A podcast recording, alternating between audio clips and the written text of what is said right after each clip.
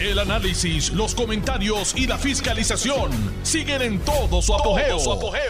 Le estás dando play al podcast de Noti1630, Sin Ataduras, con la licenciada Zulma Rosario. Muy buenas tardes.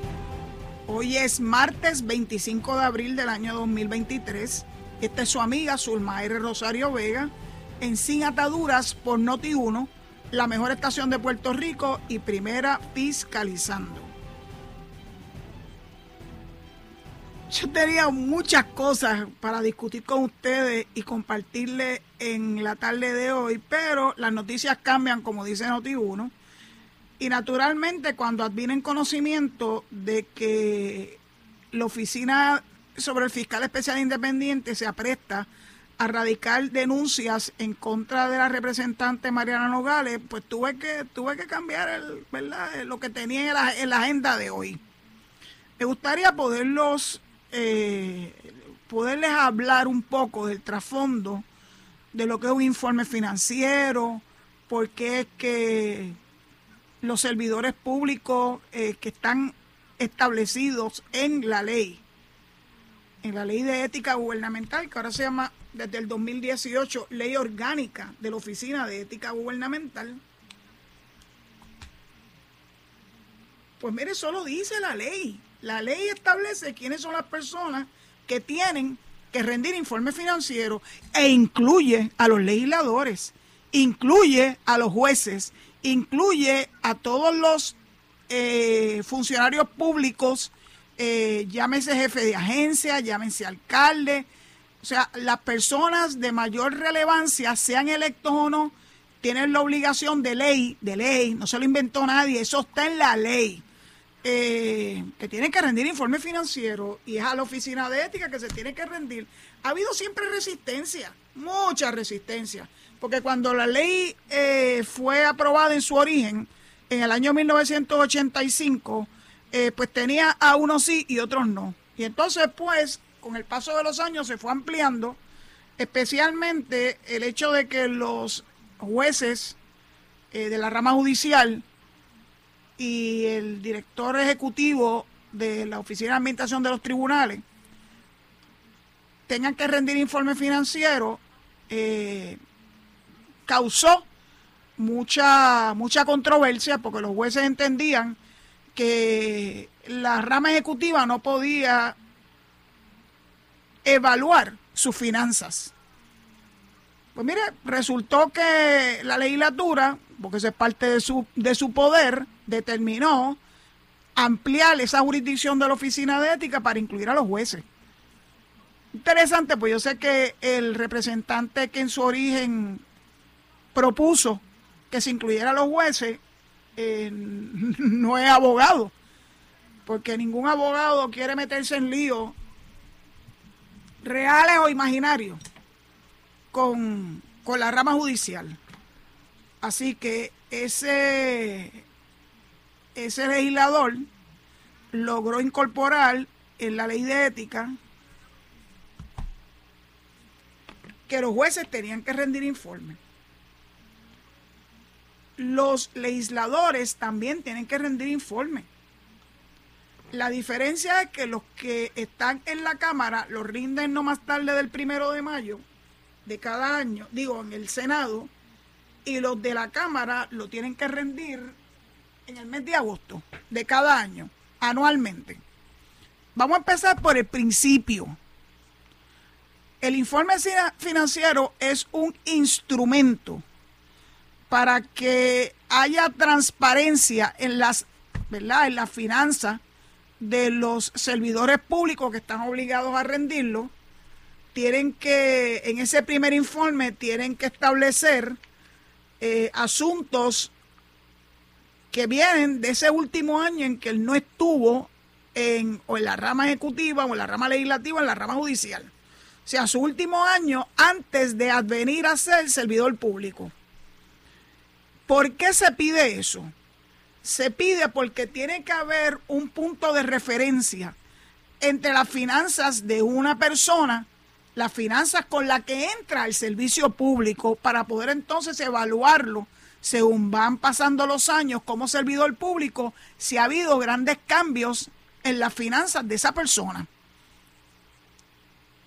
Ustedes deben entender que para estar seguros de que estas personas no vienen con intenciones eh, de violar la ley, tienen que ser enteramente transparentes y tienen que ser bien claros y tienen que decir la verdad en esos informes.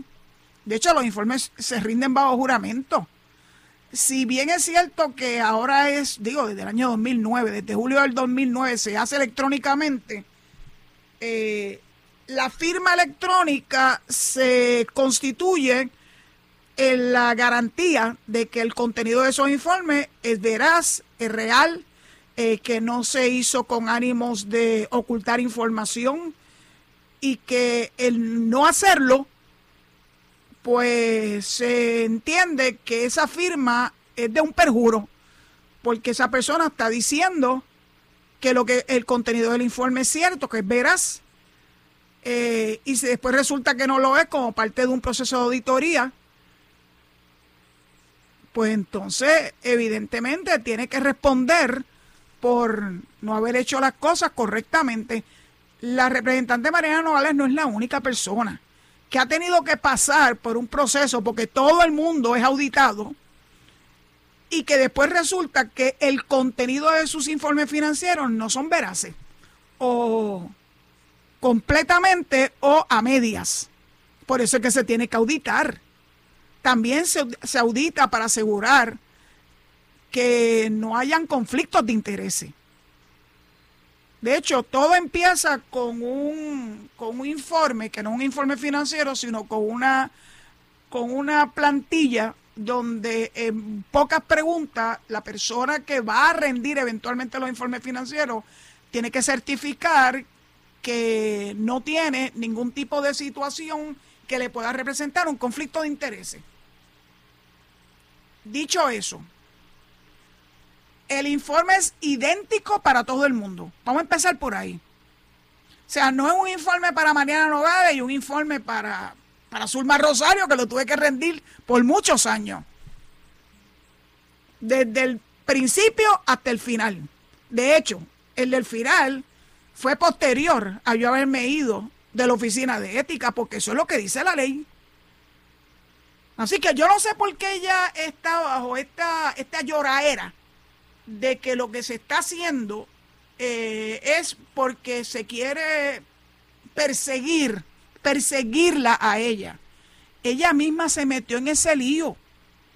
Y después vino hizo una cosa que ella denominó un autorreferido porque se dio cuenta que ya la habían, la habían denunciado de que en el informe financiero no había expuesto bajo juramento que ya era parte de la oficialidad de unas distintas corporaciones que generaban ingresos. ¿Cómo que, cómo que eh, sin fines de lucro? ¿De dónde alguien se sacó que eran sin fines de lucro? Eso es parte de la mentira que hay aquí. Mira, una, eran corporaciones que se crearon para alquilar propiedades que todo el mundo sabe que están en Palmas del Mar. Por eso algunas personas decían que ella era muy ecológica y muy ambientalista en Rincón, pero era muy capitalista un poquito más allá, al otro lado de la, de la valla, en Humacao, en Palmas del Mar. Entonces después dijo que no, que esas propiedades eran de su mamá. Pero esto es una cosa bien extraña porque su mamá es abogada y yo me niego a creer que la mamá indujo a error a la representante Mariana Nogales. Porque estas fueron cosas que se hicieron antes de que ella fuera representante a la Cámara. Así que no puede decir que eh, por eso es que la están persiguiendo. La gente no sabía quién demonio era Mariana Nogales antes de, antes de juramentar como representante. Es una abogada, una abogada en su práctica privada. Eh, en un momento dado se convirtió en una candidata del movimiento Victoria Ciudadana pero yo no puedo ni imaginarme que la mamá de Mariana Nogales, la licenciada Molinelli, la indujo error, indicando indicando ante el Departamento de Estado en los informes desde el momento en que tú comienzas una corporación, el Departamento de Estado recibe esos documentos y en esos informes que contiene la información de quiénes son los oficiales, quiénes son los accionistas, etcétera, pues aparece Mariano Nogales en distintas capacidades en esos informes ante el Departamento de Estado. O sea que esto ya no tiene que ver con el, informe financiero de la Oficina de Ética. Claro, cualquiera de ustedes que quieran indagar sobre distintas corporaciones pueden entrar por internet al Departamento de Estado y pueden conseguir desde la incorporación inicial hasta los informes anuales que toda persona que tiene una corporación tiene que rendir ante el Departamento de Estado, porque de lo contrario le puede representar eh, multas. Así que esto no se lo inventó nadie, eso es accesible, accesible a todo el mundo. Y entonces, ¿cómo es que se atreve a decir que ya se le olvidó decir en algo que todos los años tenía que rendir, desde el momento que se incorporaron, ¿verdad? Esas entidades, hasta cada año que tuvo que rendir ante el Departamento de Estado un estado de situación y un informe anual, decir que fue un error, que se le olvidaron todas esas propiedades. Es verdad que en la cabeza de alguien cabe eso, que eso fue un error y que por eso ya tenía que hacer una, un autorreferido ante la Comisión de Ética de la Cámara. El problema es que cuando tú quieres enmendar un informe financiero, lo tienes que hacer ante la Oficina de Ética, no ante la Comisión de Ética de la Cámara de Representantes. Y de verdad que yo no puedo ni imaginarme que ella piense que alguien le indujo error. De hecho, en un momento dado se lo dijeron. Eso dijo ella, eso era una de las expresiones que ella hizo, que le indujeron error. El informe financiero es un instrumento de la Oficina de Ética. Si tú quieres enmendar un informe financiero, que lo puedes hacer, lo tienes que hacer mediante el mecanismo, ¿verdad? Que provee la propia Oficina de Ética, tiene que ser hecho de forma tal que tenga acceso al informe de manera electrónica. No lo puedes hacer así a lo loco. Tienes que entrar, tienes que identificarte, tienes que expresar dónde es que esté el error para que entonces procedas a enmendarlo ante la Oficina de Ética, no ante la Comisión de Ética de la Cámara de Representantes. Así que ella, abogada, y es abogada, o sea, que eso lo diga un lego, que lo diga una persona que no tiene ninguna experiencia, uno se lo puede más o menos, más o menos, se lo puede comprar, pero no ante una abogada, hija de abogados. ¿Cómo se le ocurre decir esa barbaridad? Porque entonces eso es lo que da pie para que ella diga que es una persecución. Que si el FEI se tardó X tiempo, mire, la ley que crea la oficina del FEI establece claramente los términos. Los términos se pueden ampliar a solicitud de los fiscales que están investigando, ¿verdad? Al servidor público eh, que está bajo su, bajo su mirilla. Yo les garantizo a ustedes que el FEI, que es bien cuidadoso, bien cuidadoso, no se iba a tirar la maroma de estar radicando como nos ha anunciado la presidenta del FEI para el miércoles de la semana que viene, la radicación de denuncias ante el Tribunal Superior de San Juan, fuera de términos.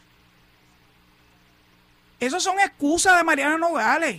Mariana Nogales, de verdad que yo creo que todo Puerto Rico tenía hasta cierto punto una, una expectativa de que iba a ser una legisladora, una legisladora seria, que iba a traer sus puntos de vista, como todos tienen puntos de vista, ¿verdad? Particulares, que iba a producir eh, importantes piezas legislativas, especialmente en aquellos asuntos que son de su predilección, como es la cuestión, la, ¿verdad? La, cuestión ambiental.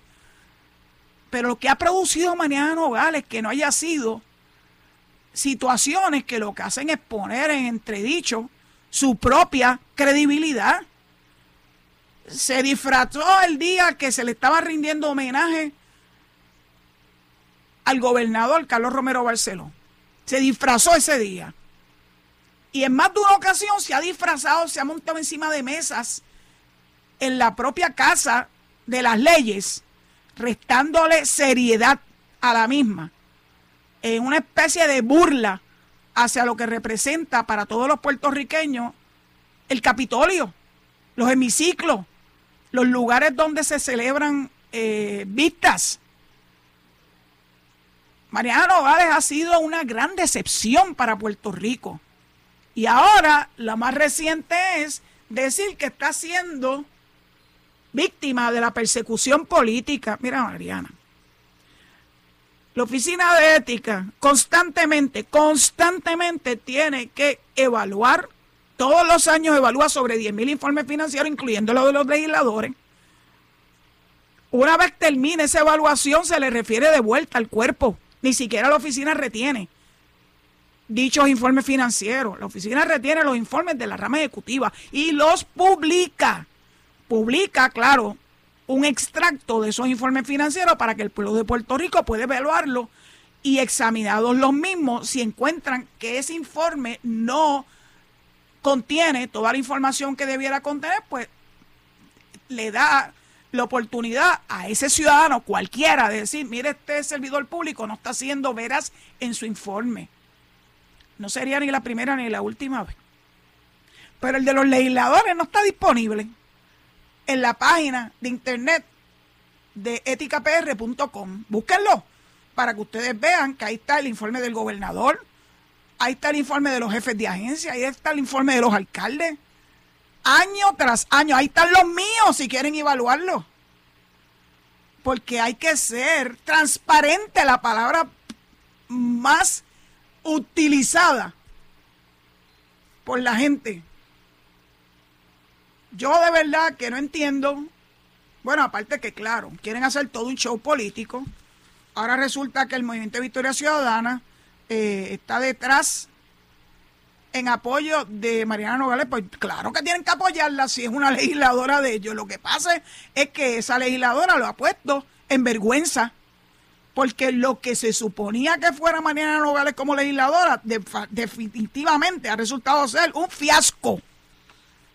Entonces, algo tan simple como decir la verdad, eso no hay que pensarlo. Decir la verdad es la verdad.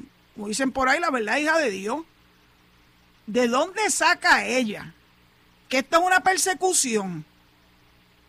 No, que si eso fue un referido de Tomás Rivera Chávez o de el senador Gregorio Matías. Los referidos pueden ser de cualquiera. Pueden ser de Juana Pérez pero eso da solamente base para una investigación. No tienen capacidad para procesar a nadie. El referido es un punto de referencia, lo dice la palabra referido, para que se comience una investigación.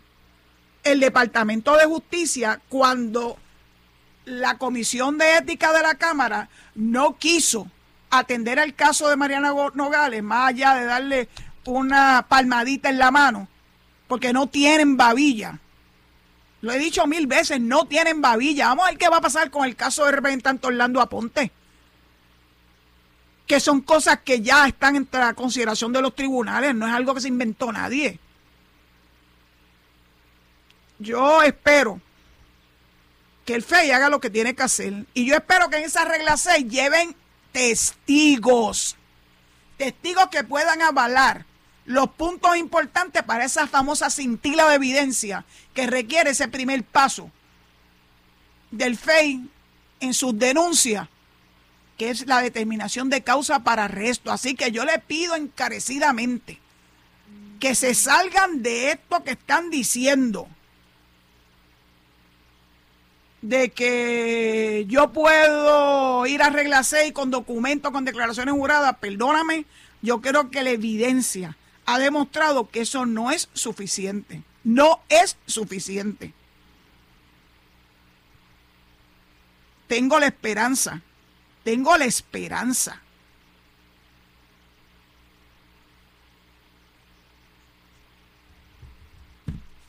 Eh, voy a recibir unas informaciones adicionales que van a, a darle mayor peso a lo que estoy discutiendo en la tarde de hoy con ustedes, pero eso será después de la pausa, porque tengo que tener la oportunidad de poder evaluar, poder leer y poder identificar, ¿verdad?, cuáles son esas circunstancias eh, con relación al caso de Mariana Nogales. Ustedes saben que cuando la Comisión de Ética de la Cámara de Representantes, quien, quien tenía la jurisdicción inicial y principal, porque ellos son muy cuidadosos con que cualquier cosa que toque a sus miembros tiene que ser hecho por los propios miembros de la Cámara o del Senado, dependiendo de dónde sirve ese legislador. Pues está bien, pero el problema es que esas comisiones de ética se han convertido en un reír. Un verdadero reír. Porque no concluyen nada, nada ocurre. Yo espero que con el caso de Orlando Aponte demuestren otra cosa. Que van a tener la oportunidad. Miren, se, se murió un representante y Dios lo tenga en la gloria. Pero ahora, esa muerte de ese representante ha sido bueno, extraordinaria para seguir ampliando los términos. En el caso de Orlando Aponte. Iba a haber un caucus y ese caucus se hizo sal y agua. O sea, fíjense cómo la legislatura trata los asuntos cuestionables de sus miembros. Se, arre, de, de la cláusula constitucional que dice que solamente ellos pueden ser los que juzguen a sus pares y entonces utilizan eso para tirar toallas. Lo sabemos, tiran toallas. No, no culminan sus investigaciones. Orlando Aporte tiene una investigación en curso por unas expresiones destempladas en contra del representante Rodríguez Aguiló, que lo, acusó de tener un punto en su casa, un punto de droga.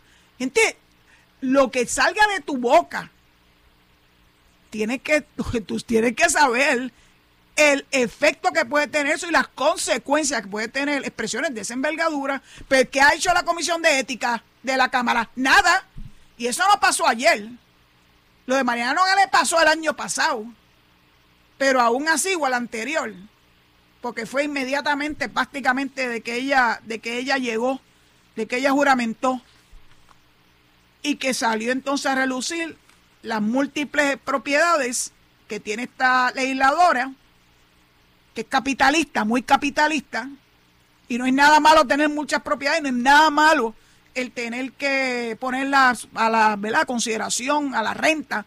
Ahora que están hablando tanto de los desplazamientos y todas esas cosas, pregúntense si Mariano Nogales ha incurrido en eso que ellos critican y dicen que están desplazando a las personas porque no tiene la capacidad económica para poder alquilar uno de esos apartamentos en Palmas del Mar bueno, cada cual alquila conforme a su bolsillo. Yo jamás alquilaría en Palmas del Mar, porque no nunca he tenido el bolsillo para poder afrontar una, una renta de esa envergadura, pero yo lo sé y no, y no voy entonces a decir que los dueños de esos apartamentos me están desplazando y no me están permitiendo tener un, un apartamentito en el mismo.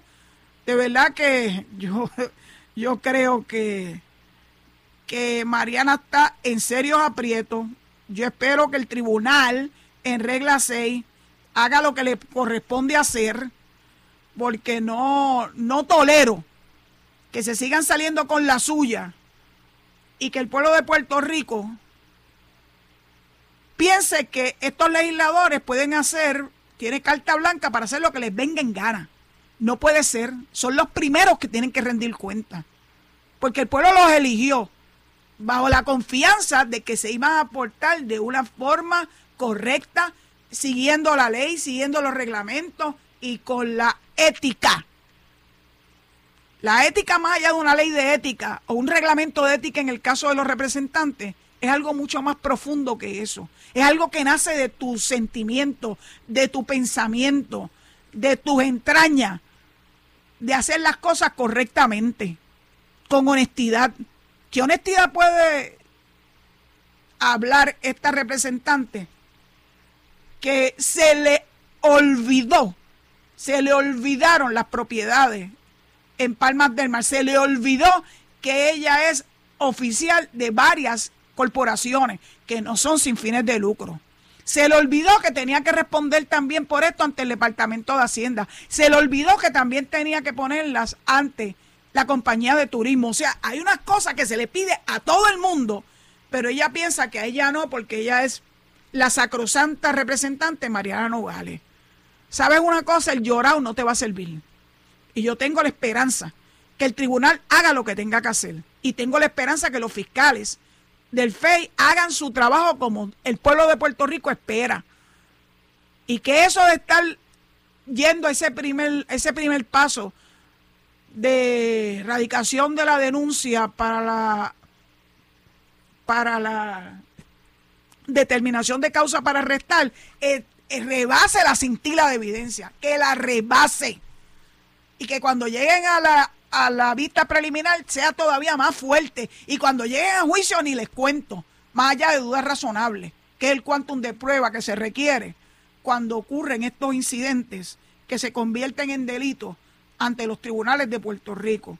Bueno, dicho eso, cojo un break, me tomo un vasito de agua y leo la información que me está fluyendo, pero de una forma impresionante.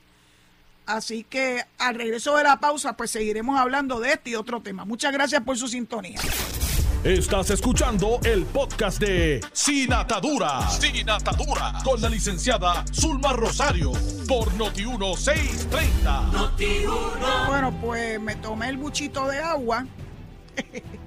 Leí todas las notas que me mandaron sigo leyendo muchas notas en, mi página de Twitter. Hay una que pregunta cómo queda el secretario de Hacienda sobre este asunto de la señora Nogales. Pues mire, eso, las investigaciones no se comparten, queridos. Si está siendo investigado o no por el Departamento de Hacienda, cosa que yo no, no me consta, pero que tampoco puedo decir que no está ocurriendo, pues eso llegará en su momento porque las violaciones de, de, índole contributiva, uh, es así que son todavía más serias y más difíciles que si no, bueno, se salvó por la campana el chuchín, porque cuando ya el caso estaba en su mero, mero final, pues se murió. Y todas esas violaciones de ley que se le imputaron por el FEI y que él tuvo que admitir, porque habían violaciones contributivas, había muchas violaciones, violaciones a la ley de ética, bueno, pues se murió y se salvó.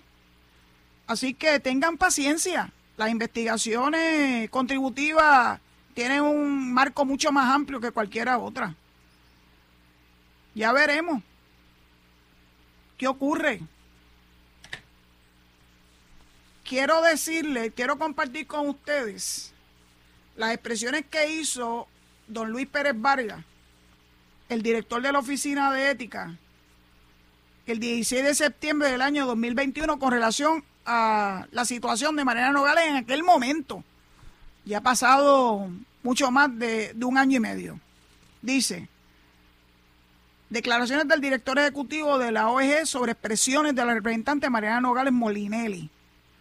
Ante las expresiones de la representante del Movimiento de Victoria Ciudadana, Mariana Nogales Molinelli, sobre que el informe financiero que por ley debe presentar a la Oficina de Ética Gubernamental no especifica con claridad que debe incluir información sobre puestos o cargos ocupados en empresas privadas u organizaciones sin fines de lucro. El director ejecutivo de la OEG, Luis Pérez Valga, expresó que eso es absolutamente falso. Sí, es falso, porque eso está bien claro en el informe financiero. Dice, la sección 3 del informe financiero es clara en cuanto a la información que un servidor público debe notificar en su informe. En esta sección 3 se solicita que detalle puestos o cargos ocupados en o fuera del gobierno durante los últimos dos años. En la sección 5 se debe incluir los ingresos, salarios, compensaciones y otros ingresos. En la sección 6 corresponde notificar información sobre negocio propio.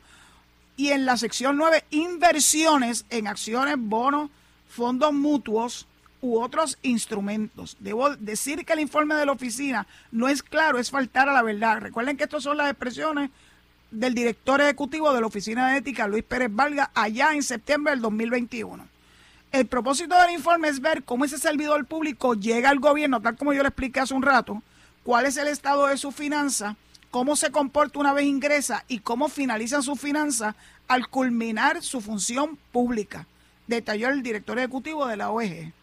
Sobre las expresiones de la representante en cuanto a enmendar la información de los informes financieros, Pérez Vargas aclaró que las únicas dos instancias en que es permitido enmendar información es al inicio del proceso de presentación del informe, ya sea porque el servidor público desea añadir o aclarar algún dato o cuando en medio de la auditoría se le requiere información adicional por parte de los auditores de la oficina. Por lo que en este momento, en medio de una investigación de la Cámara de Representantes y del Departamento de Justicia, permitir una enmienda al informe de la representante no es viable, no es real y tampoco saludable para la integridad de un proceso investigativo, destacó el director ejecutivo. Aquí yo hago una aclaración. Si tú le permites que sin ningún tipo de limitaciones o cortapisas, una persona empiece a trastocar el contenido bajo juramento del informe financiero, esto va a ser un field day, un field day. Ah, me cogieron en tal cosa, lo voy a enmendar. Ah, se me olvidó tal cosa porque salió a público, lo voy a enmendar. It doesn't work that way. Más vale que tú sepas lo que tú estás poniendo bajo juramento en esos informes financieros y no estar con ese jueguito de que si me cogen entonces lo enmiendo. Continúa con las expresiones del director. Ante los cuestionamientos públicos sobre por qué si los legisladores presentan informes financieros ante la OG, la oficina no puede iniciar investigaciones o procesamientos en contra de ellos, el artículo 5.10 de la ley orgánica de la OG establece el proceso sobre los informes de estos servidores públicos. Los auditores de la oficina solo evalúan, no auditan el informe de los legisladores, tampoco el de los jueces, by the way. Luego lo refieren a la Secretaría del Cuerpo correspondiente, explicó el director ejecutivo. Añadió que la ley orgánica de la OG no otorga jurisdicción para investigar o procesar administrativamente a los miembros de la rama legislativa ni a los miembros de la rama judicial. La única jurisdicción de la OEG a esos fines sobre los miembros de la rama ejecutiva. En cuanto a los informes financieros de la rama legislativa, a quien le corresponde pasar juicio, investigar o procesar a los legisladores a la propia Asamblea Legislativa. Como no lo hizo, y esto es una nota alcance mía que abro, pues entonces no le quedó más remedio al Departamento de Justicia y posteriormente al FEI hacer lo que debía haber hecho desde un inicio la Comisión de Ética de la Cámara y que no se atrevió a juzgar a Mariana Nogales como establece la Constitución. Así que ellos mismos se declararon sin jurisdicción con sus actuaciones. Me refiero a la Comisión de Ética de la Cámara.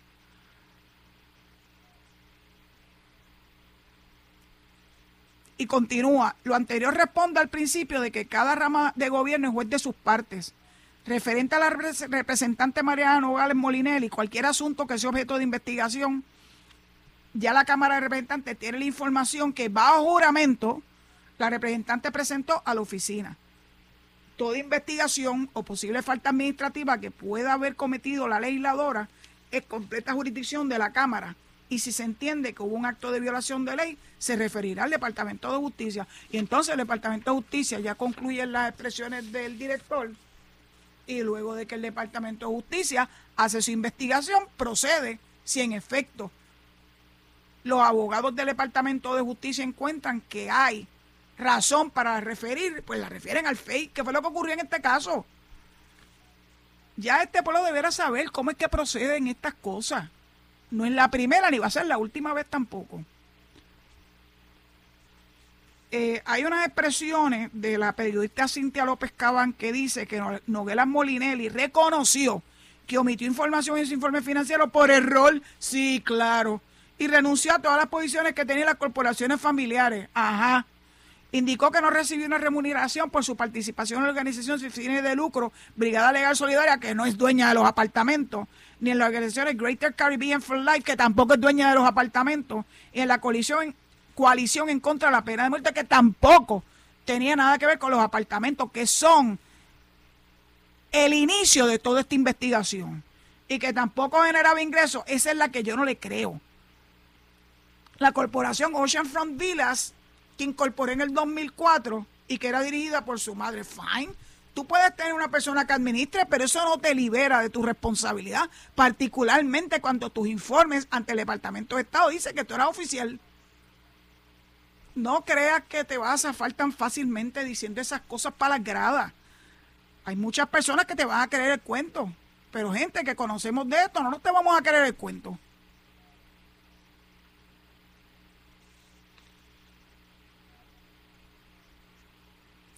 Finalmente, la Comisión de Ética le impuso una multa de dos mil dólares relacionada con el informe financiero incompleto y la representante pagó la multa. Ah, pagó la multa. Ay, Dios mío, Mariana, eso quiere decir que tú admitiste que lo que se te estaba imputando de no rendir informe financiero veraces bajo juramento es lo que te tiene hoy en día ante el FEI. Si tú misma lo admitiste tú misma pagaste la multa de los dos mil dólares. Si tú no estuvieras de acuerdo con eso, pues mira, me, me llevas hasta la, hasta la Corte Celestial si es necesario. Así que yo creo que no hay forma de que la representante Mariana Noguera Molinelli se pueda zafar de esta. No se va a poder zafar de esta. Va a tener que enfrentar a la justicia y la potenciales violaciones al Código Penal y a la parte penal de la ley de ética gubernamental, no te lo despinta nadie. ¿Qué yo puedo pensar de todo esto? Que no la va a pasar bien Mariana Nogales ante el tribunal de primera instancia en San Juan el miércoles de la semana que viene. Y claro, reitero mi ruego a los fiscales a cargo por lo que dicen las noticias, que son fiscales de mucha experiencia, fiscales especiales independientes, de mucha, mucha experiencia, que no lleven este caso por cintila, porque ya los tribunales como que eso de la cintila, como que no lo están tomando muy en serio. Lo acabamos de ver con el caso del rey, con declaraciones juradas, y lo despacharon tan, tan bondilirondo, pues entonces lleva a los testigos, por lo menos a uno o dos de esos testigos, ante este procedimiento. Cosa de que el juez tenga la oportunidad y el abogado de ella también tenga la oportunidad de confrontarlo y contrainterrogarlo. Porque una declaración jurada tú no la puedes contrainterrogar y yo puedo entender. Yo puedo entender por qué los abogados de defensa eh, se despachan con la cuchara grande porque lo primero que van a decir es, ah, yo no tuve la oportunidad de poder corroborar y constatar si lo que está diciendo esa declaración jurada es cierto o no. Así que, por favor, mis queridos amigos, mis queridos fiscales, que yo tanto quiero y tanto admiro, que sé que trabajan duro, que los han acusado últimamente de jaltarse de chavo. Yo no puedo creer esto. ¿Alguien tiene alguna idea del trabajo que representa cada proceso ante los tribunales y que tienen que hacer los, fiscales que no tienen personal de apoyo. Esta es Cuca Gómez Style. El fiscal especial independiente acoge el referido que le hace el panel de jueces, de ex jueces, lo evalúa, evalúa la, la prueba que le ha remitido el Departamento de Justicia, y reabre la investigación para ir sobre aquellos asuntos que son propios de la denuncia que van a radicar para asegurarse de que tienen suficiente evidencia para poder pasar por todos los procesos judiciales que conllevan llevar a la persona hasta el juicio en su fondo y rebasando el quantum de malla de duda razonable. Es fácil delante de una computadora y es fácil delante de un teléfono inteligente exigirle a los fiscales que hagan X o cosas. Ah, no, se están saltando de chavo, están haciendo su trabajo, bendito sea Dios. Y yo, si me lo pregunto ante un cuerpo con autoridad, le entrego, y eso lo puede hacer sin duda alguna la oficina la Contralora, todas esas facturas. Las facturas tienen que estar detalladas en qué consisten esos trabajos que realizaron los fiscales especiales independientes en cada caso. Así que no piensen que esto pasa con ficha, que los fiscales ponen en la factura lo que les da la gana, sin tener ningún tipo de evidencia del trabajo que están facturando. Yo, últimamente, de lo que hablo es del FEI, digo, yo le tengo un respeto enorme a, esa institución que nació en el año 1988, esto no, esto no es de antes de ayer, que ha tenido una experiencia importante.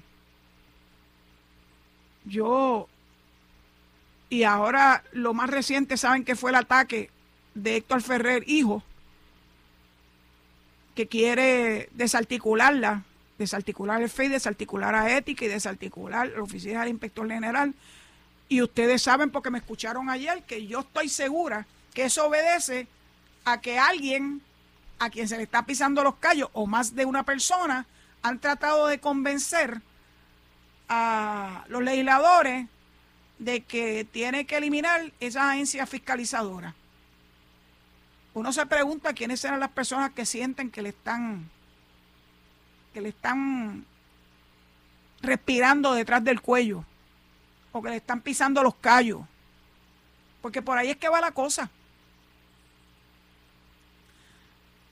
De hecho, ayer yo recibí una llamada interesantísima, no voy a revelar la fuente, de que la razón por la cual el Senado de Puerto Rico rindió un informe en contra de la directora del PRITS y que hacen alusión a contratos, era porque otras entidades u otras personas estaban detrás de esos contratos y que querían que esos contratos les fueran otorgados a ellos. Y era una forma de, de ponerle presión a la directora del PRITS.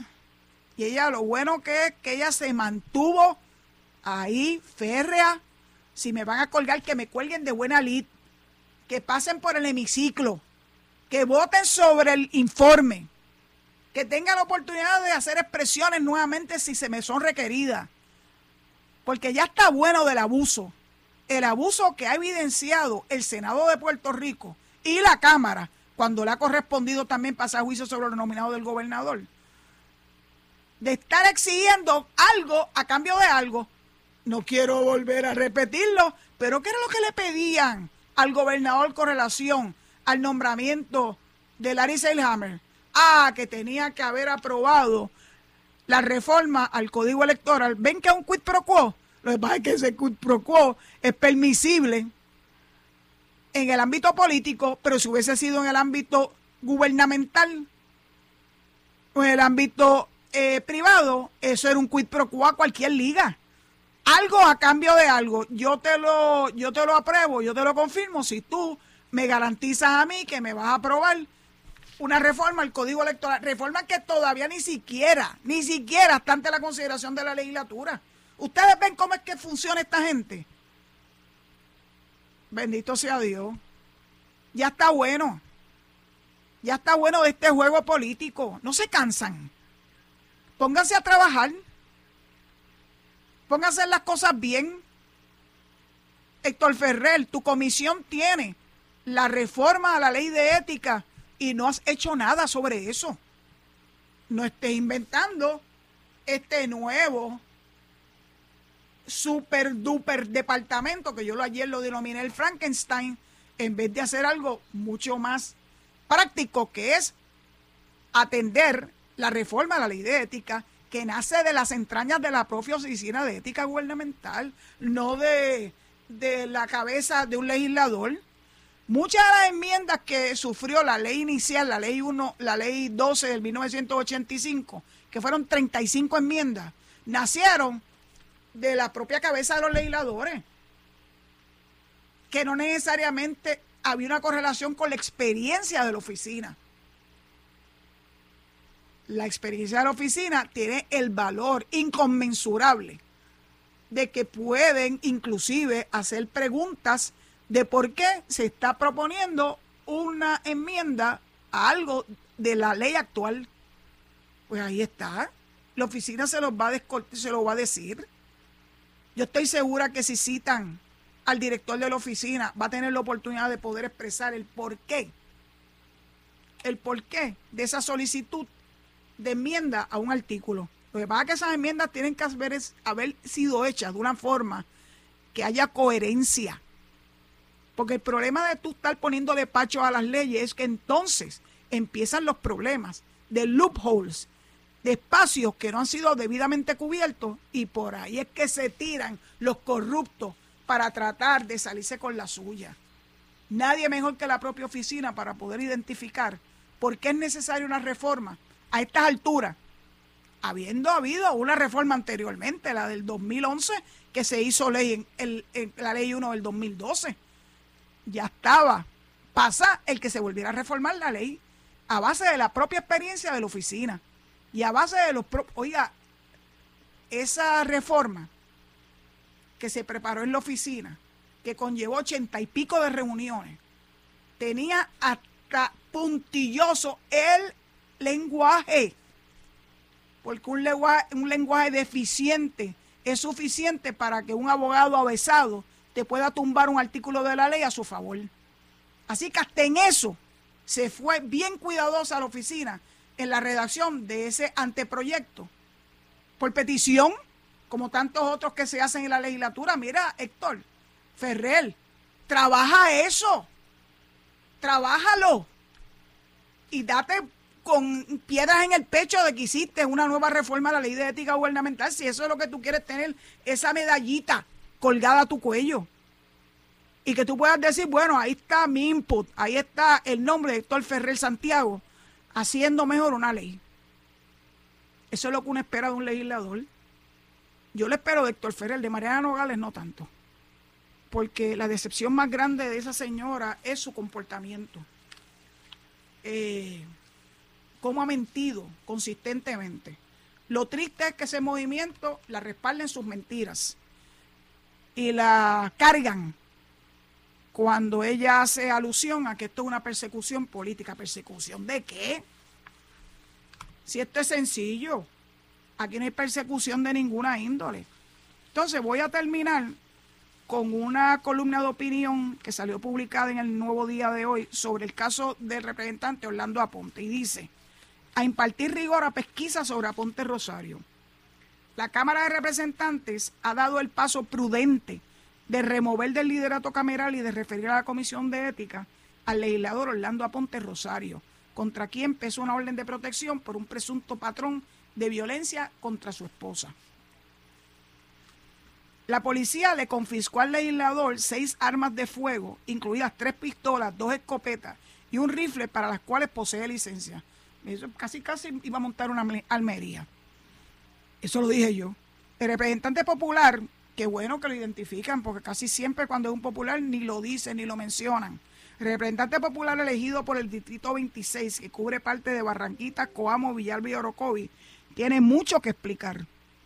No solo a sus compañeros de caucus que lo citaron para rendir cuenta el próximo martes, también le debe explicaciones al distrito que representa y al país. A ese es al que tiene que darle explicaciones. Es inexcusable que el representante haya mantenido silencio sobre un asunto que llegó ante el tribunal el pasado 13 de abril, cuando se le confiscaron las armas en, su, en la residencia. En ese día, ese día la esposa de Aponte, la esposa, no la ex esposa, como dijeron algunos, para mantener una cierta distancia, como que era alguien que estaba buscando camorra con su ex marido, nada que ver. Es la esposa, y eso lo dijo él mismo, que era su esposa. Ese día la esposa de Aponte acudió al tribunal para solicitar la orden alegando que ha sido expuesto un patrón, patrón, o sea que no fue un acto aislado de agresiones físicas y emocionales, algunas ocurridas en presencia de dos menores de 3 y 6 años. El tribunal determinó que la solicitante de la orden demostró que existe probabilidad sustancial de riesgo inmediato de maltrato. El legislador ha rehusado hablar argumentando que la situación es un asunto personal. Sí, es personal. No, mi hijo, no. Una vez tú advienes a ser servidor público, ya no es un asunto personal, es un asunto que atañe a lo que es él como representante a la Cámara. Así que, y, abogado también, para colmo. Ah, y director, presidente de la Comisión de los Jurídicos, Dear Jesus. Se equivoca. En Puerto Rico sigue vigente una declaración de emergencia por violencia de género, asunto que dejó de percibirse hace mucho como un problema entre parejas es un problema social tipificado como delito porque causa daños incluso a la muerte a miles de mujeres y otras personas en nuestro país. Como funcionario electo, Aponte Rosario debe exhibir el más íntegro modelaje. Si bien al legislador le ampara la presunción de inocencia, sus expresiones sobre el lamentable incidente no armonizan con el cúmulo de informaciones sobre la violencia de género que como presidente de, de, dos entidades importantes como la Comisión de los Jurídicos y la Comisión Conjunta para la Revisión del Código Penal ha debido tener ante su consideración. El tribunal que emitió la orden de protección a favor de la esposa de Ponte Rosario suspendió las relaciones paterno-filiales del legislador y ordenó que la custodia de los menores permanezca bajo la parte peticionaria, o sea, bajo su esposa. Además, el presidente cameral Rafael Hernández Montañez había anticipado que referirá al representante a la Comisión de Ética del Cuerpo Legislativo y los trabajos de la entidad deben enmarcarse la mayor responsabilidad y seriedad. Hernández Montañez expresado que no tuvo conocimiento de los desarrollos judiciales contra Ponte Rosario sino hasta el pasado jueves. El pasado jueves estábamos a 20 y la orden tenía una semana de haber sido despedida el 13. Resulta preocupante que estas circunstancias giren en torno a una figura que, como el resto de los miembros de la Asamblea Legislativa, tiene la responsabilidad suprema de legislar para mejorar las vidas, las relaciones y los derechos de las mujeres y de la ciudadanía en general. Es su responsabilidad fomentar en todos los ámbitos una sociedad justa, equitativa, segura y de sana convivencia. Pues ese es el editorial de hoy del Nuevo Día. Estoy completamente de acuerdo con el contenido del mismo y tengo la expectativa de que la Comisión de Ética de la Cámara de Representantes haga algo bien, aunque sea por primera vez, y que no esté tirando toallas nuevamente. Dicho eso, eh, pues me despido. Hasta mañana, si Dios lo permite, eh, cuando a las 4 de la tarde haya una nueva emisión de Sin Ataduras, por aquí por Noti1, y rogándole que se queden en sintonía con nosotros para que puedan escuchar el análisis de Quique Cruz y de Luis Enrique Falú. Será hasta mañana si Dios lo permite. Esto fue el podcast de Noti1630, sin ataduras, con la licenciada Zulma Rosario.